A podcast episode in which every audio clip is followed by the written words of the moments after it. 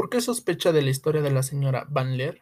Para comenzar, la historia de la señora parecía muy detallada, es decir, que parecía que ya la había practicado, dado que ella describió a la perfección a una persona que logró ver de reojo, es decir, la señora describió perfectamente cómo vestía el ladrón, así como los colores de la ropa que vestía el ladrón. En segundo punto, la señora afirma que sus joyas estaban en una habitación donde estaba totalmente iluminado, ya que le favorecía la vista, es decir, el resto de la casa estaba perfectamente bien iluminada.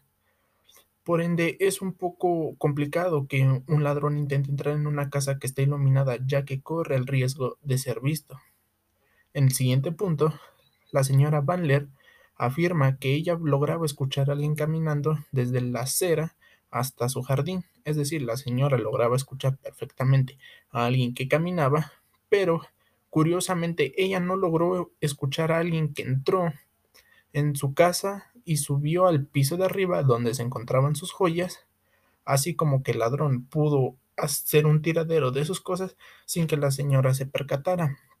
Además de que la señora no se encontraba sola, se encontraba con su criada. Eran dos personas que se encontraban en la misma casa bastante iluminada y no lograron percatarse de que había alguien que estaba esculcando sus cosas, además de que había entrado de alguna cierta manera.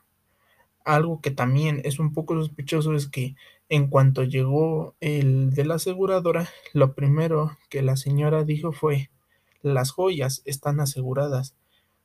Es decir, o sea que no importaba si, si se perdían, se, se dañaban o algo así porque estaban aseguradas. Ella dijo que no. No importaba el dinero, sino lo que era el valor, pero la historia parecía bastante muy bien practicada.